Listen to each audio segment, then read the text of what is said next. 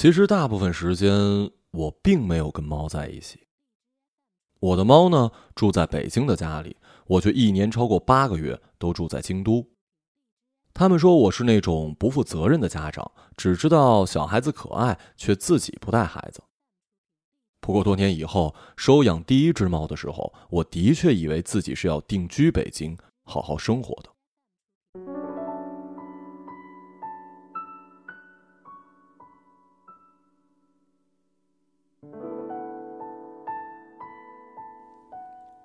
那时候男朋友是北京人，比我大不少。计划是我读完书就结婚。他很忙，我们共处的时间不多。敏感多情的少女想养一只猫，他允许了。在豆瓣的流浪猫小组，刚好看到有人说芍药区某小区有一只八个月大的流浪猫，白色。我跟发帖人联系，说想收养它。对方考察了我的条件，说可以，我便从南三环坐了很久的车，来到了北边的芍药居。联络人是一位温柔的姑娘，正在准备出国，本来自己要收养这只猫。天已渐萧索，十月末的北京有风的下午，她领我到了猫出没的地带，那里有一个小纸盒，里面有水和猫粮，是小区的好心人布置的。他唤了两声，果然闪过一团雪白，是一只非常漂亮的小白猫，盘踞高处，宝石般晶莹深邃的眼眸冷漠地望着我们。阿咪阿咪，有人要养你啦！姑娘拿了一根火腿肠引诱他，他迟疑片刻，忽然腾空一跃，叼走了那段火腿肠。姑娘长期做流浪猫的救助工作，手法也老道。趁势揪住它脖颈后的一片皮毛，顺顺当当的抱到了怀里，让我装进书包。好了，它就交给你了。意外的是，那团柔软的肉体十分的顺从。我抱着它打车回到了南城暂居的小屋。多年以后，几乎不相信自己曾经在那里居住过。早晚经过陶然亭公园，听到胡琴儿和吊嗓子的声音。黄昏，波光粼粼的护城河，杨树涂满夕光的叶片，如金箔银箔相击作声。小区门前昏黄的菜市场，房顶长满杂草的门钉，肉饼小铺子，凭空高高一簇瘦削的菊鱼。人们似乎把它当成了观花植物，缩小版的向日葵，并不知道它的茎块可以做酱菜。我给猫起了很多名字，但都不如白小姐这个叫的顺口。磨合期很短暂，她很快就跟我一同作息，同吃同睡。彻夜无所事事的看闲书时，她也不睡，趴在我膝头，嗲得我不知所措。午睡时，她也过来枕着我一截腕子，温柔的一小团，潮湿的粉色小鼻子，四五月晴天白云一样轻柔悠长的呼吸，我大气不敢出。像是第一次知道被依赖的感觉。大概从前生活不安定，他对食物异常执着，厨房任何食物都要过问。我一开冰箱，迅速出现。有一天在家乐福买了一段葱肠，自己还没吃呢，特意用晾衣杆将之挂到了暖气水管的高处。洗澡出来，地上一只塑料袋，水管上空荡荡，蒜肠不见了踪影。他端坐一旁，喵了一声，一嘴的蒜肠味儿。他最爱吃鸡肝，从买回家进门开始就哀嚎不已，催我赶紧下锅。我手忙脚乱，等等等等，别着急。锅里满水，煮鸡肝，去浮沫，浮腾，出锅。他跳上灶台，丝毫不顾尾巴被煤气灶火苗舔噬的危机，哀哀欲死。新出锅的滚烫的鸡肝不好下口，急死了，绕着打转，喵呜喵呜喵呜叫个不停，只好拿凉水过几道，总算能吃了。然后他心满意足的大叫一声，埋头大吃。顷刻一扫而光，还要伸爪在碗里蘸蘸汤，爱惜的舔舔爪子。猫吃东西的样子实在是爱娇极了。我本来不爱吃鸡肝、猪肝，自此也学会了吃。学校食堂有一味小菜甜汁鸡肝，每次看到我都在想，哦，我们家猫最爱吃了。然后拿一碟，好像是为了充分体会猫的心情一样。那段日子并不是已经忘却了，即便忘却，翻一翻日记也知道，只是不太愿意回忆罢了。很快到了盛夏，母亲来北京看我，很惊讶的样子，呀，你真养了猫啊？父母对小动物都不太感兴趣，认为太脏。他们的生活也足够富足，不需要通过蓄养宠物来寻求慰藉。不过妈妈对白小姐很好，煮鸡肉给她吃，教育她不可以上桌，她非上桌也并不多管。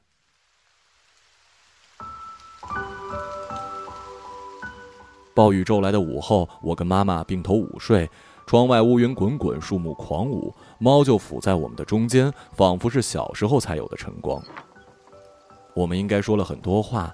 有关婚姻和未来，我没有明确的答案。甚至那日晦暗的天气，早为日后惨淡收场的感情做好了注脚。人最无情，变故最多。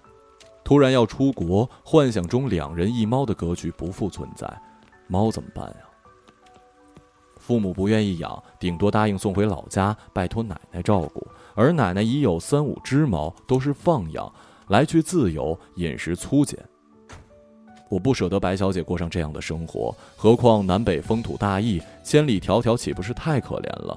于是找职业的寄养处，有那种人家专门做宠物寄养的生意，一个月几百块，像是寄宿制。一大屋子的猫跟狗，虽然万般抱歉，但好歹能够接受一点，所以将白小姐送了过去。心中凄恻，像是贸然留情的负心人，不得不吞咽离别时的痛苦与自责。而生活总是不免跌宕起伏。有一天，从周兄跟我说：“我要去北京工作，可以帮你照顾白小姐吗？”后来，白小姐就跟他一起生活，相处极善。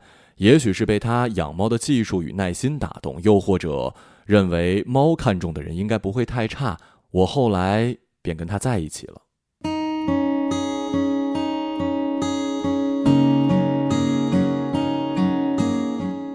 我们保持着奇特的关系，每年只有短暂的时间在一起相处，大部分时间都是他跟猫朝夕相伴，怡然自乐。没过多久，我就打算再领养一只小猫给白小姐作伴，就像很多独生子女的家长认为，一个小孩子太寂寞，再添个弟弟或者妹妹也许比较好。可以说是一模一样的心理，同样是上网找猫，恰好有人捡了一只怀孕的流浪猫，刚好生了五只小猫，一色黄白花儿，才有拳头大，泥泥轻提，扑簌簌滚动。从周兄拍了小花猫的照片给我，问我选哪一个，我说哪个都好，一会儿又补充说：“哎呀，有个小猫背上有一个鸡心，好可爱呀，要不就是它了。”从周兄说：“刚刚我也选了它。”我们给它起了名字，玄米，因为白小姐其实是有一个大名的，叫玉露，都是茶叶的名字，这个叫起来很顺口。米米高兴的一通乱叫。玄米到来令白小姐极其不快，猫嫉妒心很强，或许根本就不需要什么同类陪伴，但是玄米对白小姐非常感兴趣，跌跌撞撞一步也不离，扑通扑通在后面追，小心翼翼地靠近她，抱她的尾巴。白小姐勃然大怒，挥爪就打，呲牙警告。玄米惊呆了，小脑袋往后一缩，身子还在原地。白小姐弹爪猛揍，打得玄米是晕头转向，方记得转身逃窜。然而不过一时，又懵懵懂懂、痴心不改地接近禅定的白小姐，好奇张望。白小姐怒极，飞身高卧书架顶棚。小毛球一般的玄米只好仰望膜拜，他还要长大一点才能攀上那处制高点。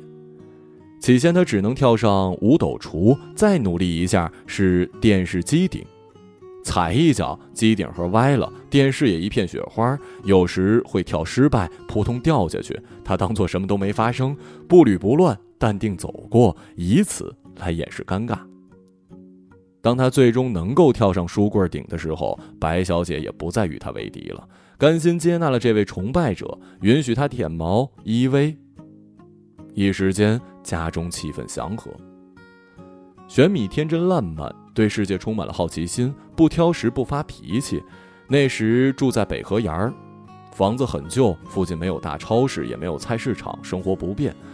然而走几步就是东华门，就是故宫。每天傍晚尤适合散步，去看那宫墙外的垂柳，护城河畔的夕阳。玄米跟白小姐不同，很喜欢跟我们出去玩，坐在我们的衣服帽子里、肩膀上，或者是用围巾兜住，撑在背后，探出毛茸茸的脑袋，喵喵喵的，威风凛凛。路人看到都说：“哟，谁家小猫啊，出来溜了，真精神！”喵喵喵，它又叫，很得意的样子，小爪子踩在人的肩头，摆出老鹰的架势，跟这庞然错综、它所陌生的世界打着招呼。在路边小馆子吃饭，可以带他进去，他坐在我膝上，不上桌不争食，仿佛说小孩子才不吃外面的东西呢。不知何时，他已经睡着了，柔软圆鼓鼓的小肚子一起一伏，粉色肉垫抱着头，小尾巴随意垂着。我们吃完饭，把它放到帽子里，再慢吞吞的回家去。后来读到潘伯英《北平行》里的一段，看见一个深灰布棉袍的中年人骑着车，他的袍子扎上来，臂腕里套着包袱，一个黑白花的小猫正蹲在他的肩头。那猫将两只前爪抓住主人的左肩，两只后爪斜斜地抓住主人的背，一条尾巴仿佛扶到了右肩。小猫头紧靠主人的脸，两只小圆眼无恐惧地在杂乱的人群中转呀。呵，北平，大时代中紧张而能悠闲的北平。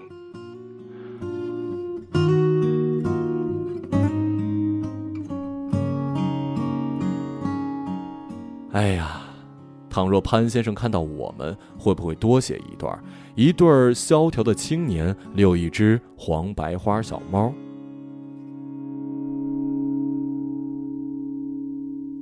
不过玄米在我们帽子里并没有睡多久，它长势迅猛，一不留神身条拉长一倍，黄白相间的尾巴尤其长，几乎等身，蓬松的像是松鼠，背上的鸡心也走了样儿。再戴到帽子里，脖子便勒得慌，衣服也扯坏了。但它还是喜欢往我们肩膀上爬，端端正正坐好，允许我们拉住尾巴保持平衡，允许我们拉住尾巴保持平衡，直到成年长成于十斤的大猫再也无法坐稳，而我们也早已搬离了北河沿，来到了车水马龙、毫无散步环境可言的东四环边儿。也许从小没有母亲的教育。总觉得玄米有关猫的自我认知与白小姐有一些距离，一些毋庸置疑属于猫的技能，它也不大会。猫吃草不懂得用草牙咬断草茎，而是用牙齿咬住，疯狂的向后拉扯，一盆猫草就连根带土的撒了一地。白小姐吃猫草姿态极其优雅，微微侧手，先咬断一截，再用舌头灵巧一卷，抿嘴清尝。天生玄米特爱吃猫草，猫草长得慢不够吃，其他绿色植物也可以凑合。几乎是白小姐对鸡肝的热情，又像是兔子。她也不太懂做猫的乐趣，比如白小姐特爱梳毛、挠脖子，只要举起细铁丝密齿梳，她便酥倒在跟前娇声索取，完全舍弃平日的冷漠与矜持。看他欲罢不能、欲仙欲死之貌，我也不敢停手，一心一意地侍奉着。白小姐喜恶分明，很容易被讨好，然而并不认为应当有对等的回报。本来嘛，人也不配跟猫对等。享用完毕，即轻声飞去，继续冷傲模样。玄米不喜欢梳毛，一见梳子就跑，对挠脖子也无特别的热情，几乎就没有嗜好。当得上是中和文静的判语，从心所欲不逾矩。不过有时想要人斧头，就拿脑袋来拱你的手，喵喵喵，摸一摸就安静了。手一停又叫不够，继续摸，像是拟人的小狗。片儿瓜是家里的第三只猫，名字延续了前两位的茶叶风格，黑白花。短毛出身大家族，教养良好，性情温顺。接他回来时呢，满心皆是大户人家的儿女无奈寄身蓬门小户的愧疚感。不管两只大猫有多么的震惊愤怒，他怡然自适，不惊不惧，平静地接受了新生活。他爱与人亲近，只要看到有人掀起被子准备睡觉，他就悄然现身，淡定登床，像人那样枕着枕头侧身躺卧。我们给他铺了一张小毯子，他知道那是自己的空间，不偏不倚，乖乖躺着，一睡到天亮，非常安稳。他眼圈周围全是黑毛，乍一看并不清楚他的表情，要仔细盯住才能看清保护色隐蔽下琥珀色幽深的无悲无喜的眼睛。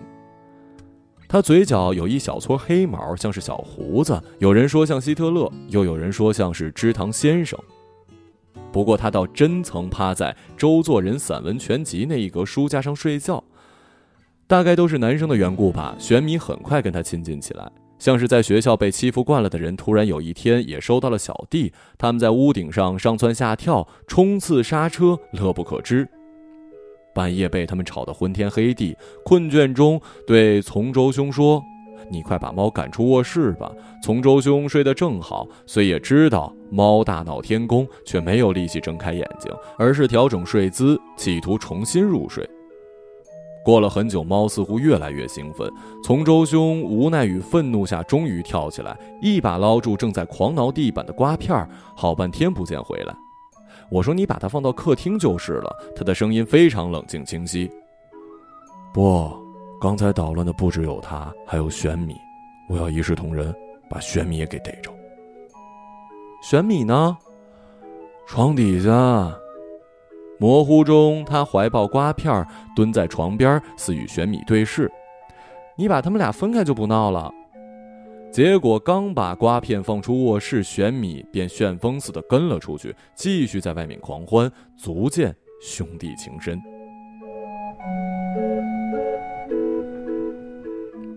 当家庭中猫的数量大，当家庭中猫的数量大于人，气氛有了微妙的转变。猫寄人篱下的意味更为明显。猫常是同仇敌忾，盘踞高处，冷冷去人。凌晨两三点，猫必勤奋早起，内外奔突，打得各色绒毛弥漫。白日呢，人疲倦无奈地起来干活，猫则酣睡一团，浑身热乎乎，拿手指像是弹琴那样拨一拨它们的长胡须，它们肌肉丰满的腮帮子就抖一抖，露出小虎牙，好玩极了。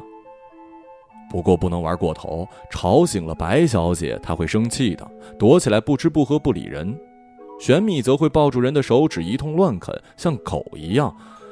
我只认识好朋友香之家养过两只候补导盲犬，它们都很喜欢这么咬人的胳膊，并不用力，只留下一道浅浅的牙印儿。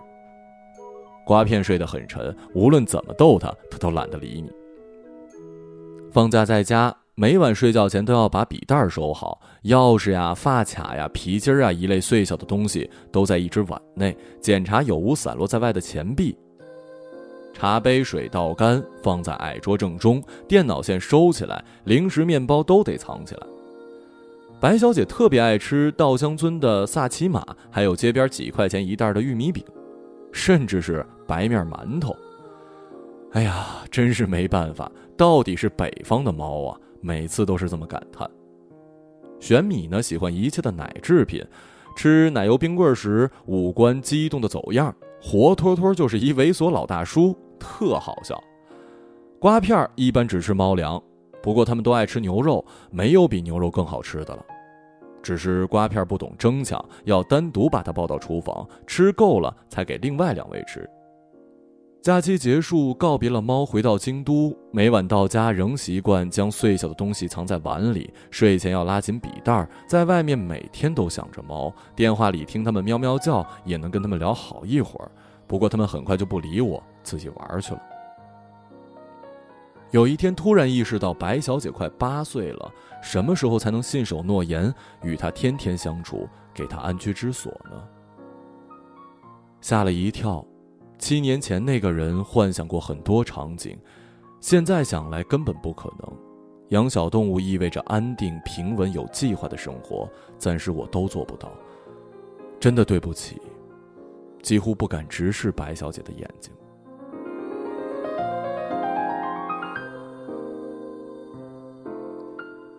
京都有很多人家养猫，他们自由地出入松林、牡丹花、蔷薇、竹树的小院儿，潜行屋顶、墙垣、山寺。每次看到他们，更觉得对不起我们家猫。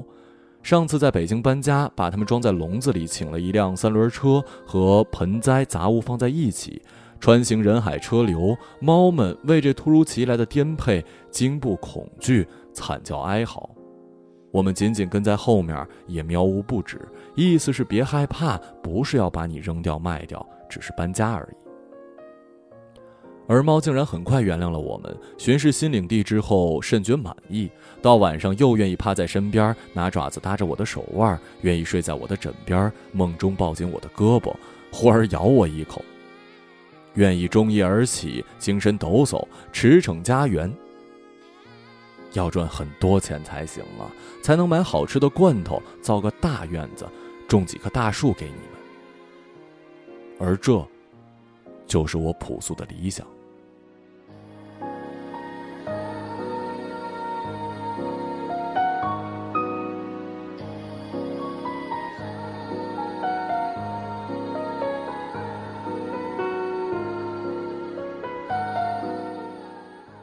一个朗读者，马晓成。